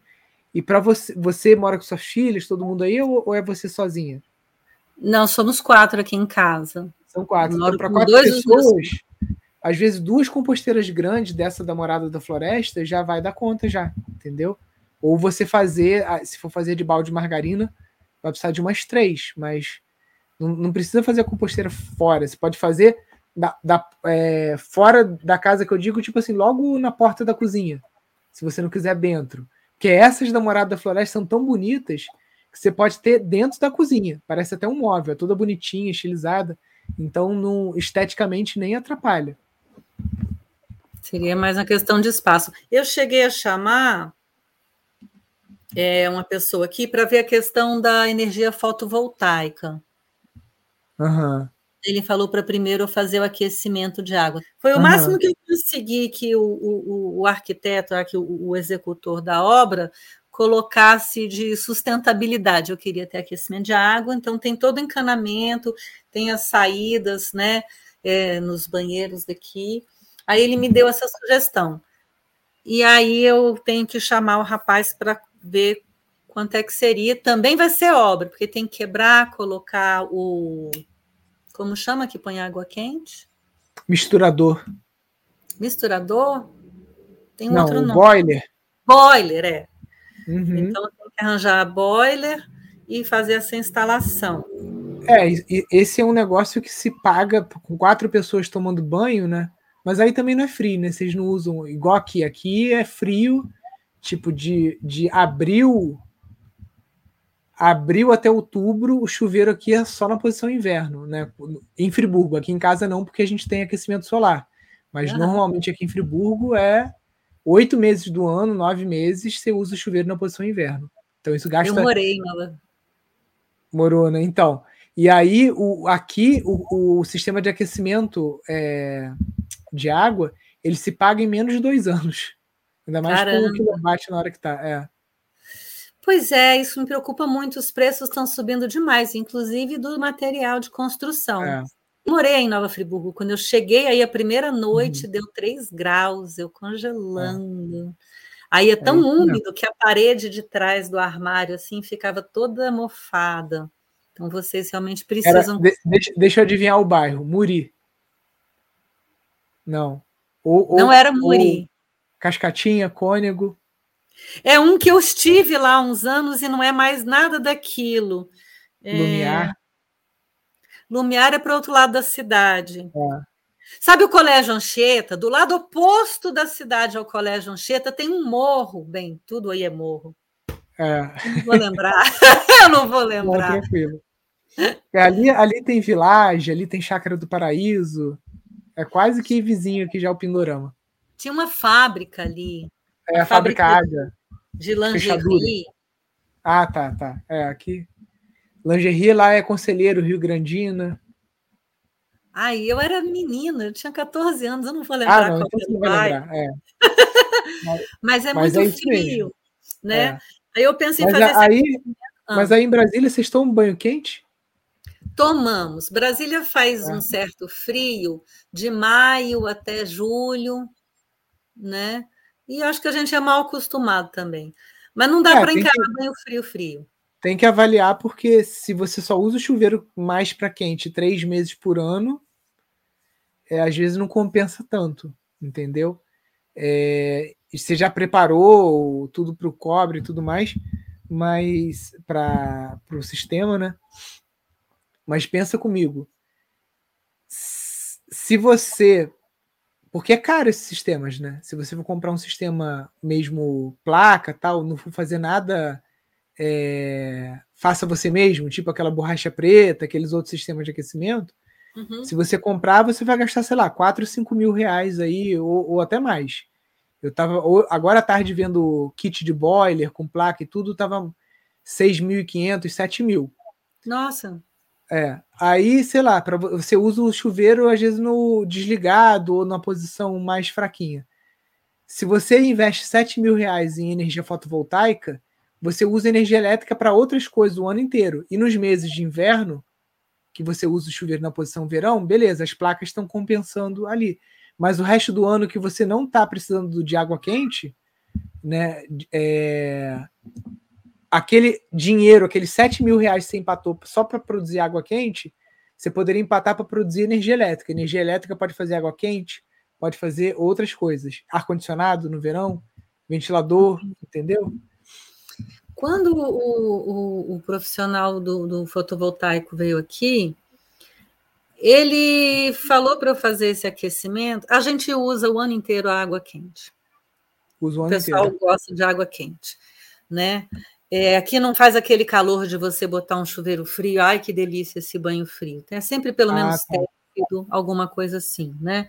É, e... Eu só fui a Brasília uma vez, então não tenho noção. Mas, tipo, Goiás, quando eu fui, era meio isso. tipo, esse aqui é água gelada, né? É. Goiás é muito quente mesmo. É. Aqui a gente não usa. Mas o que ele falou na época para eu aquecer primeiro a água é que o consumo de energia elétrica aqui é pequeno. Minha conta dá 220, 250 reais. Então ele falou: primeiro aquece para a gente ver qual é a real necessidade porque o grande vilão do consumo de energia elétrica é o chuveiro. Aí eu já ah. coloquei aquele chuveiro que é flex, né, que pode uhum. se adequar ao sistema é, de aquecimento solar, e também tem instalação elétrica. Eu ainda não orcei para saber se vale a pena ou não, mas isso eu quero aí, fazer aqui.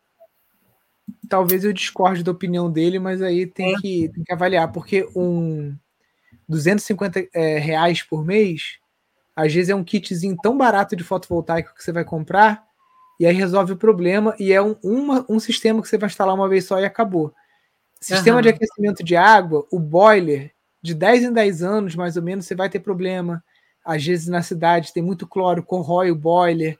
É um sistema que dá muito mais de manutenção do que o, o fotovoltaico em si. Entendeu? Entendi. Mais para frente, se você pensa em alugar a casa e tal, às vezes tem algum mau uso, a pessoa não sabe, sei lá, tipo assim, eu hoje eu tô com uma cabeça, como caiu muito de preço fotovoltaico e tudo mais, tipo assim, olha, produz a energia elétrica e com essa energia você usa para o que você quiser, para esquentar, para forno, para ar condicionado, para ventilador, né? É lógico, se você está num local muito frio, como aqui, aí já muda, porque aqui é isso, é, chega a 3 graus, 8 graus.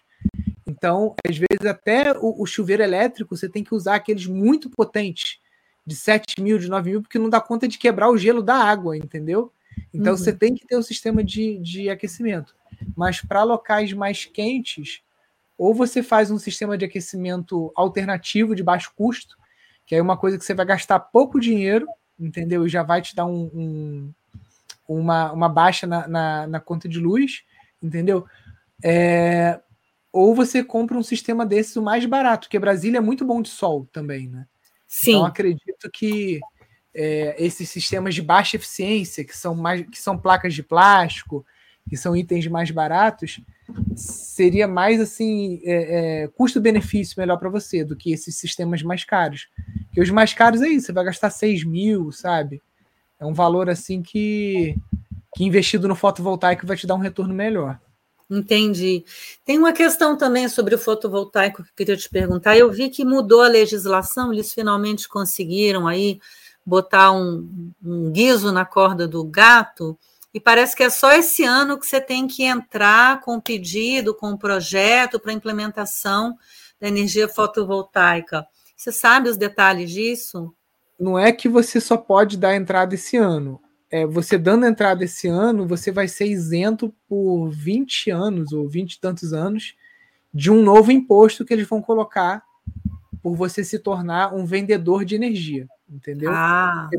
No início, eles colocaram ICMS, aí conseguiram é, cair com o ICMS, porque na cabeça deles é, não, você está vendendo energia. Então, se você está vendendo, a gente tem que te cobrar o imposto de circulação de mercadorias e serviços. Aí conseguiram derrubar isso lá na, na Câmara. Aí agora o papo é: tá bom, você pode até não estar tá vendendo, mas você está usando o nosso fio para transmitir a energia. Então eu quero te cobrar a transmissão, entendeu? Então, quem não quem não fizer esse ano, por isso que eu corri aqui, tava, o meu sistema aqui era off-grid só, mas eu tinha intenção de botar um, um grid também. Então eu acelerei e fiz para ter aí os 20 anos de isenção desse, desse imposto, né? Você pode, você pode botar um sisteminha pequenininho, tipo de 5 mil reais na tua casa, só para você estar tá habilitada no sistema em 2022. Depois, se você quiser, você expande, entendeu? Até porque eles têm pouco controle disso. Se você Sim. aprovou lá um sistema de quatro placas e depois você botar 10, eles não fiscalizam, entendeu? Se não me engano, eu vi que você tem que ter implementado pelo menos 2% do que você se propõe, assim. Você coloca um pouquinho e depois você cresce. Inclusive, isso. esse terreno, a chácara da minha filha, também ela pode fazer isso, mesmo o embargo é para construir, que foi colocado pode. na rua, mas ela pode instalar um sistema lá com previsão já né, de energia para o sítio todo. É, inclusive, se no final das contas esse negócio do terreno babá e não pode fazer nada e tudo mais, ela pode montar uma usina lá, né? Porque tem gente que aluga aqui, mesmo o pessoal paga 3, 4, às vezes 5 mil reais por uma área dessa de 20 mil metros por mês para colocar as placas e fazer uma usina ali que acabe gerando o, o excedente para uma empresa, entendeu? Geralmente hotéis aqui em Friburgo fazem isso. O hotel é no centro de Friburgo, mas ele aluga um terreno na área rural, que seja dentro da mesma área da concessionária, coloca as placas lá para zerar a conta naquele hotel. E aí o agricultor que cedeu lá aqueles 10 mil metros, o espaço que seja, ganha aí um aluguel de 5 pau por mês, né? O que não, não é nada mal se você está com o terreno parado, né? Né? E como que a gente pode identificar esse tipo de coisa? Porque aqui em Brasília parece tudo tão difícil, Nilson. Você tem umas ideias e contato, tá, tá. Quando eu olho aqui, falo, gente, Como é que eu vou correr atrás disso e implementar a sugestão? É, que eu sou aqui, cidade pequena, cara, você, tipo assim, outro dia o vice-prefeito esteve aqui, é outro contexto, né? Quando você mora, por isso que eu falo que eu não moraria em cidade grande, já morei, mas de jeito nenhum. Porque cidade pequena tudo é mais fácil, todo mundo conhece todo mundo. Se você quiser sentar tomar um café com o prefeito, você vai lá e senta, entendeu? Não é tão, as coisas não são tão inalcançáveis quanto em Brasília, ou São Paulo, Rio, sabe? Que é tudo muito difícil. Sim, mas eu vou te dizer uma coisa sobre Brasília. Eu sou nascida e criada aqui, então eu tenho uma uhum. rede aqui que Brasília tem uma coisa interessante. Se você não conhece alguém, você conhece alguém que conhece esse alguém. Então aqui Sim. é ao mesmo tempo ainda pequeno nesse sentido. É. Eu chego num órgão público para resolver uma questão, encontro um amigo que aí já conhece o cara que vai resolver o problema, sabe? O que está envolvido lá no, né, com outra pessoa próxima a mim. Aqui ainda tem isso. Então, isso Entendi. seria uma vantagem. Pode não ter tanto, na minha opinião, essa mentalidade que tem lá em Florianópolis, as pessoas se ajudarem, vamos fazer e botar fé, e vamos é. lá, que legal. Você pode reparar que na nossa rede Pindorama aqui, o primeiro grupo que se reuniu online foi o do Sul. foi o primeiro é. que marcou a reunião, foi a galera do Sul. Foi o primeiro que fez um mutirão presencial também. Ó, galera, vem aqui, ó, vai rolar. E o pessoal foi. Lá tem essa mentalidade das pessoas se ajudarem. Aqui em Brasília as pessoas se conhecem, pode não ter o mesmo pique de bora lá fazer, mas as pessoas se conhecem, né? E é muito interessante, por exemplo, você fez uma, uma live com a Raquel, e a Raquel é, mora na rua onde tem uma pessoa que eu conheço, entendeu? Aí, ô, oh, sua vizinha lá, olha lá o que ela está fazendo já. Já, já faz as conexões. Sim, Mas é, como vender o peixe, como você falou, é o posicionamento, né? Olha, o negócio é assim, funciona assado, eu já estou. Tô... É isso que eu queria aprender mais. É, você tem que você tem que posicionar a Casa Mandala como uma estação de permacultura urbana, entendeu? Pois é. E é isso, é a compostagem, é alguma coisa de energia alternativa, é o seu quintal aí que tem o, o pequeno SAF, entendeu? E se posicionar como tal e, e ir progredindo com, avançando com o projeto também, né? Fazer os tetos verdes devagarzinho. E muitas vezes você consegue até é, algum edital para adequação desse espaço, né? Se você fundar a associação. Porque por, enquanto você não tiver um CNPJ de associação, alguma coisa assim, você é uma pessoa com ideias. Quando você faz associação, aí você tem é, capital de bancos, uma série de coisas que querem desenvolver projetos ecológicos e que eles dão isso muitas vezes a fundo perdido, né? Na maior parte das vezes é a fundo perdido. A gente aqui já pegou Itaú, né? Tem vários desses editais que eles é, destinam para isso. Inclusive, a, as placas aqui de casa foram compradas através de um edital do Itaú, né? Do Eco Mudança, aqui do estúdio aqui. Então é, é, é ficar atenta para isso e tá pronto. E para estar tá, tá pronto, tem que ter um CNPJ ou você conhecer alguém né, que tenha uma associação que possa às vezes passar para você, que não esteja usando, ou que possa pelo menos você submeter o projeto através do CNPJ dela e depois você adequa né, para o teu, pro, pro teu endereço. Quando a gente estava falando, a minha colega e eu, sobre as visitas ecopedagógicas, ela falou dessa questão de CNPJ. Eu me lembro de você falar isso também numa live você está falando sobre CNPJ de associação. Como é que eu faço isso? Eu sou uma pessoa só, servidora aposentada, então na minha cabeça eu não posso nem ser empresária, não sei como é que funciona isso direito. Como é que eu poderia fazer não, um se CNPJ? Você, se você é aposentada, basta você ir no contador e falar: quero abrir uma associação sem fins lucrativos, só que você tem que ir lá com cinco pessoas. Tem que ter cinco pessoas, não pode ser só você, entendeu? Uhum. Se for para ser uma associação, se for para ser uma empresa, é só você e acabou. Agora, se for uma associação, tem que ter presidente, vice-presidente, tesoureiro, conselheiro conselho fiscal, suplente do conselho fiscal, né? Tem que ter esses cargos. É, para alguns editais, só o MEI não é suficiente aqui. Minha colega estava falando que não, não é suficiente para ela captar recurso. Como é que é? Só o MEI ah, não, só o MEI não dá, tem que ser sem O MEI não dá. É. Tem, tem, que ter CNPJ. Tem que ser uma associação, é. Sem fins lucrativos. Eu já fiz parte de uma cooperativa, mas eu me lembro que era tão complicado. Não, cooperativa é muito complicado, porque o, o, o você tem que ter contabilidade em cima de lucro real, acho que não pode nem ser lucro presumido, é muito enrolado. Cooperativa só mesmo o Ricardo lá da Cooper Natural para encarar porque que mora no sul, né? Que a galera lá é disciplinado, né?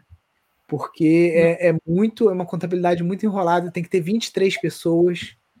Já a associação com 5 você consegue. Entendi. E aí eu tenho que contratar um contador especializado. Não, geralmente qualquer contador consegue abrir uma associação ou advogado, né?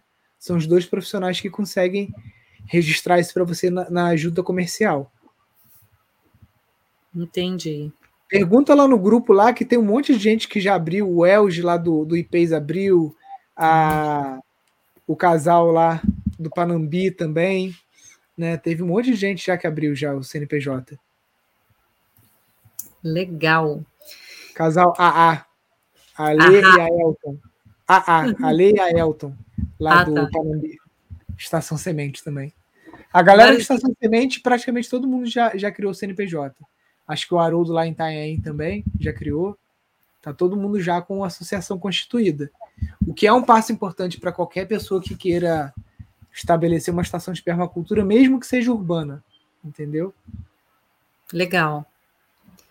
Então, para resumir aqui, a questão da Casa Mandala, eu teria que abrir uma associação sem fins lucrativos, Começar pelo telhado lá de baixo, que os colegas estão doidos para fazer um mutirão para a gente fazer alguma coisa, de repente. Eu até vi Sim. outro dia no sítio de alguém uma, uma cascagem, peço a forma emprestada, então a gente faz aqui a forma, faz aquele telhado verde ali. E aí eu vou ver as aulas para poder fazer um canteiro lá, de repente, eu consigo fazer um canteiro em cima da cascagem com eu, eu não faria cascagem, não. Eu faria um teto verde não. leve, como esse da Cronos, ou o, esse que está na aula extra lá que a gente fez em cima da laje, porque a estrutura é bem parecida. Que aí você não precisa nem. Você só vai tirar a telha e você consegue quase que aproveitar toda a estrutura do telhado para você fazer esse teto verde. Vai ser mais econômico para você. Tipo assim, deixa só a laje pelo pedaço lá que ela já tem e usa só o madeiramento do telhado para fazer o teto verde em cima. É. Mas e aí, sim. essa parte da laje, se você quiser fazer também, é só você acompanhar com a lona. Comprar uma lona maior. A laje é debaixo da casa. Ah, não, tá, tá, tá, entendi. Era tipo assim, foi feito um depósito que era só para ser um telhadinho ali, eu resolvi incorporar no quarto, aí a laje ficou pelo meio do caminho. Entendi. Então, o teto verde ali, você falou de uma composteira bacana que eu posso colocar do lado de fora da janela, de repente, e aí botar ali Sim. a compostagem, porque dá muita drosófila. Eu já tive uhum. minhocário dentro de apartamento, mas precisa ter serragem para você estar tá sempre colocando serragem e não dar essas drosófilas. Em Florianópolis eu conseguia sacos de doação de serragem, aqui eu vou ter que ver aonde. E uma coisa que você falou lá atrás, assim, de, de, ser uma referência, né? Você é a primeira casa com o telhado verde da região. Isso é muito significativo, porque aqui, como eu te falei, é um modelo muito, né? Não tem nem o, o beral. Se o pessoal vê uma casa verde, um teto verde, que eu acho que vai ser uma mudança de paradigma na cabeça de muita, muita, muita, muita gente. Eu não conheço um telhado verde em Brasília mudança de paradigma e da conta de luz, né? Que vai baixar o uso do ar-condicionado. Você tem, você tem que propor sociedade ao, ao bom telhadista. Sim, vou falar com o Winston. Meu querido, vamos conversar. Tem, eu já te falei dele também, né? Ele é careiro, mas conhece os executores, o Sérgio Pamplona, né? Uhum. Ele é meu é amigo, conheço o Sérgio, eu falei com ele. Mas o Sérgio está muito ocupado com outros projetos de permacultura, porque ele tem sítio, tem amigos é. nossos que são parceiros dele que também tem sítio. Então ele, ele tem outros projetos, assim, né? Ele sim, já veio sim. aqui em casa, já me deu outras dicas, falou um monte de coisa, e foi sim. bem bacana mesmo.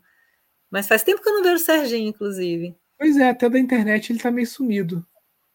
É. Eu segui o Instagram dele, eu tenho que ver se eu não estou seguindo alguma coisa errada. Nunca mais eu vi postagem do Nós na Teia também. É, pois é. Nunca mais eu vi. Mas eu vou propor essa associação aí com o telhadista, que eu ah. acho que vai ser uma boa. E é muito importante essa dica que você deu, se de repente eu já deixo, é, é, já não, não desvio para essa questão de aquecimento de água. Né? Já faço. Or, orça com ele. Quando você orçar e você tomar o susto, você vai na internet e vê quanto que custa um sistema fotovoltaico para zerar a tua conta. E aí você, você vê o que, que você prefere, né? Ele veio aqui, o moço da fotovoltaica, é. ele falou assim: você consome tão pouco que talvez é, é, é você. Porque aqui a gente paga uma taxa mínima. Mesmo uhum. que você não consuma energia, tem aquela taxa. Então ele acha que talvez eu pague para gerar energia. Ah, Mas um bom motivo, a né? É alta, né? É, aqui, 75 reais. É. Mas talvez seja mais um motivo para eu botar assim o fotovoltaico e não, não abater o meu consumo de energia, digamos assim, com aquecimento de água, né? É, eu, eu apostaria mais nisso, que deve ser um sisteminha quase tipo assim, talvez ele seja o dobro do preço do aquecimento, entendeu? Só que vai te dar, no custo-benefício, o chuveiro aí, elétrico e tal, vai reduzir 30% a tua conta, né? Já o fotovoltaico vai reduzir tipo 70% a tua conta, né? Então, eu acho que no final das contas vai ficar mais viável. Mas faz o orçamento dos dois, avalia com ele. Vou fazer.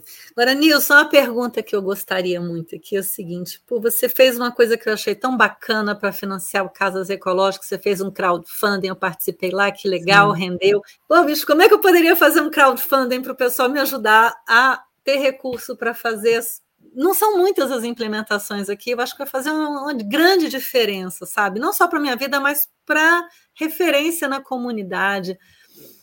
Então, Como é, é muito simples, passo a passo com crowdfunding. Você vai escolher a plataforma, a gente usa a Kikante, tem várias outras, né? tem Benfeitoria, tem Catarse, mas a Kikante eu acho mais fácil, eles são mais abertos, né? Você vai gravar um vídeo explicando qual é o projeto. Ó, o meu sonho é transformar essa casa numa estação de permacultura, fazer essa, essa, essa atividade. Você vai listar as recompensas e o quanto que a pessoa tem que doar para cada recompensa daquela. A recompensa pode ser, sei lá, é, aula de tai chi, é, um kit desses aí, Covid, que você faz de erva, é, um e-book, entendeu?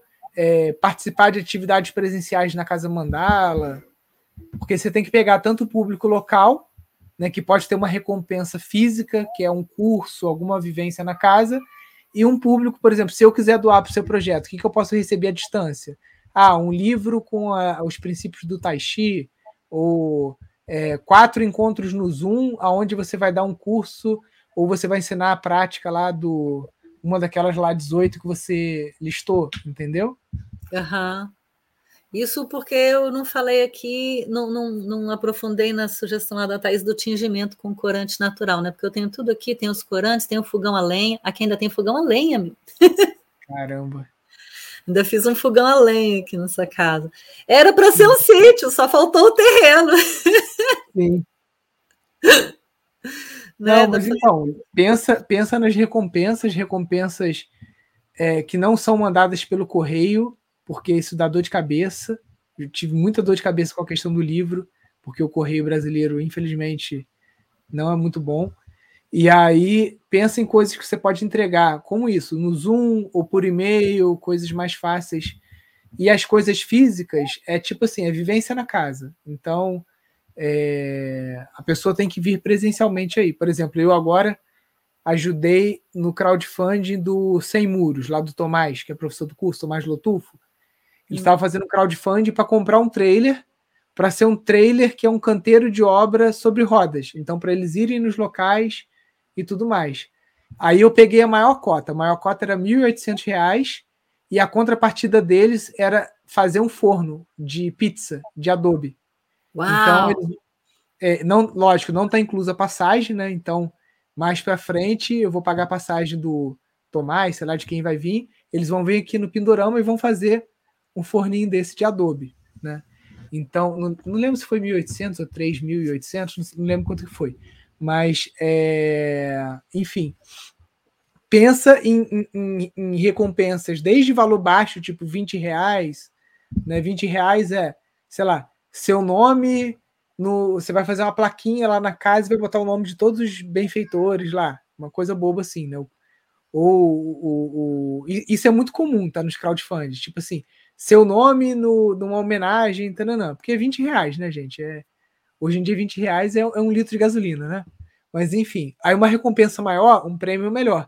E você tem que ter umas recompensas caras, tipo de dois mil reais, porque tem gente que às vezes vai querer. Algum amigo seu que fala, ah, eu vou vou ajudar com esses dois mil reais aqui, já que tem uma recompensa nesse valor. Aí, sei lá, algum atendimento individual que você faça, você fazer uma, uma um pacote, entendeu? De massagem, de alguma acupuntura. acupuntura. Ó, quem, é, quem pagar dois mil reais vai ter tanto tempo de atendimento, tantas sessões de acupuntura, né? É uma forma de você conseguir receber antes por serviços que você vai prestar depois. Foi o que eu fiz no curso de casas ecológicas primeiro eu recebi e depois eu entreguei o produto para vocês, que é os cur o curso com os vídeos e tudo mais. Então, uma forma de você receber adiantado na confiança da tua rede, do pessoal que já te segue. A ferramenta que eu acho mais fácil, que vai te ajudar mais, é a Kikante, que é a que o Pindorama sempre usou. Legal. O seu Vilmar fez agora do, do, de Tara, ele fez na pandemia e ele arrecadou acho que 6 mil reais. Era um projeto pequeno dele, era só para fazer um, um curso de bambu, uma coisa assim. E como recompensa, ele deu um e-book que ele fez, Salvar Vidas ou Salvar Economia, falando da permacultura, de uma série de coisas. Né? Você pode até depois chamar o seu Vilmar lá no grupo, perguntar para ele como é que foi, que ele, ele fez tudo.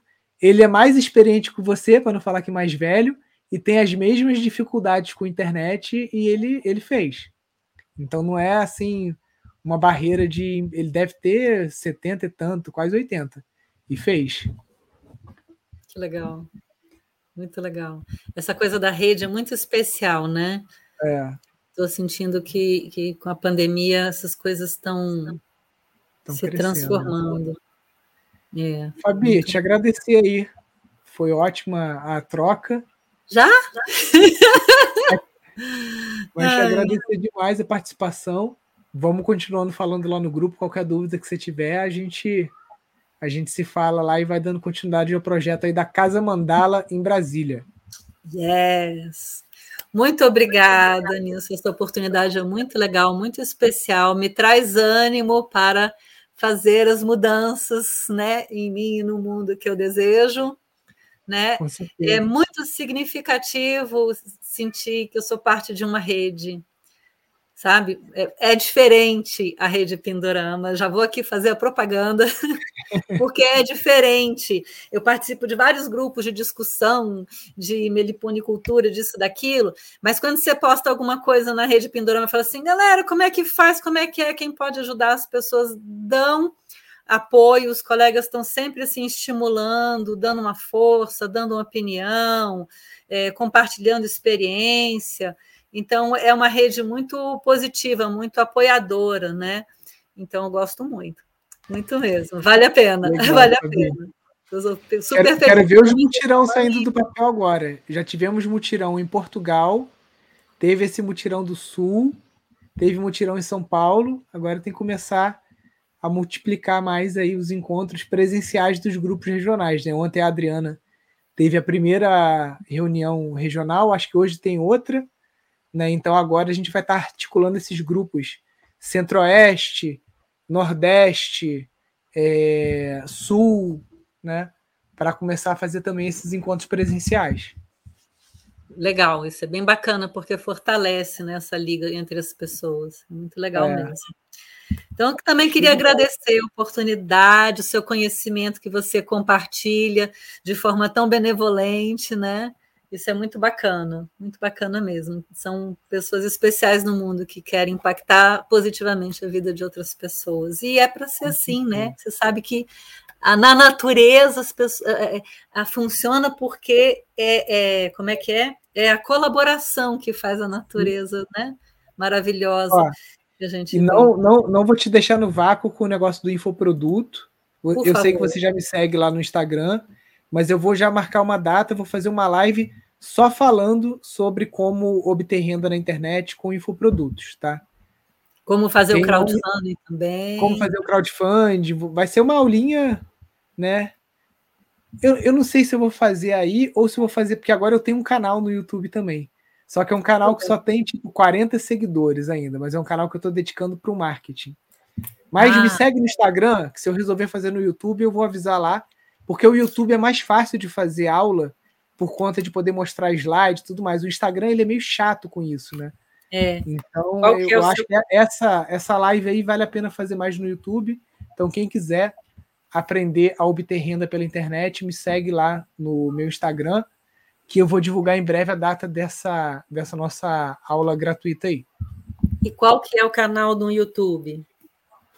Cara, eu acho que não dá nem para achar se você digitar Nilson, porque quando você abre um canal novo no YouTube, você não tem nome, entendeu? É um monte de letra muito doida lá, porque é, você só consegue botar o nome no canal depois que você tem, acho que mil seguidores. Ó, tem 42 inscritos só. O nome do meu canal é Nilson Dias. Agora eu não sei se vocês vão achar só digitando Nilson Dias. Aí vamos ter essa aula aí sobre como obter renda na internet. É, isso vai fazer toda a diferença na vida de milhares de pessoas. Com certeza.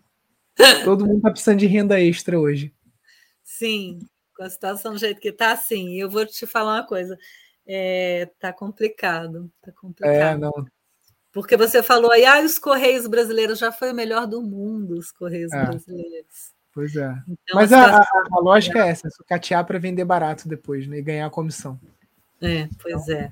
Então, é viva a resistência civil, que continua batalhando por cuidar das pessoas, da vida, do planeta, numa rede positiva de apoio, né?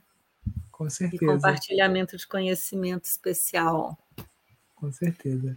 Obrigadão, Fabi. Obrigadão, Tudo de bom para você aí. A gente vai se falando lá no grupo. Falou, Valeu. querido. Tchau, Saúde, tchau. prosperidade e felicidade. Amém. Obrigadão. Pessoal, muito boa aí. Mais uma live. Show, galera. Fiquem com Deus, então. Um grande abraço. Valeu, até mais. Tchau, tchau.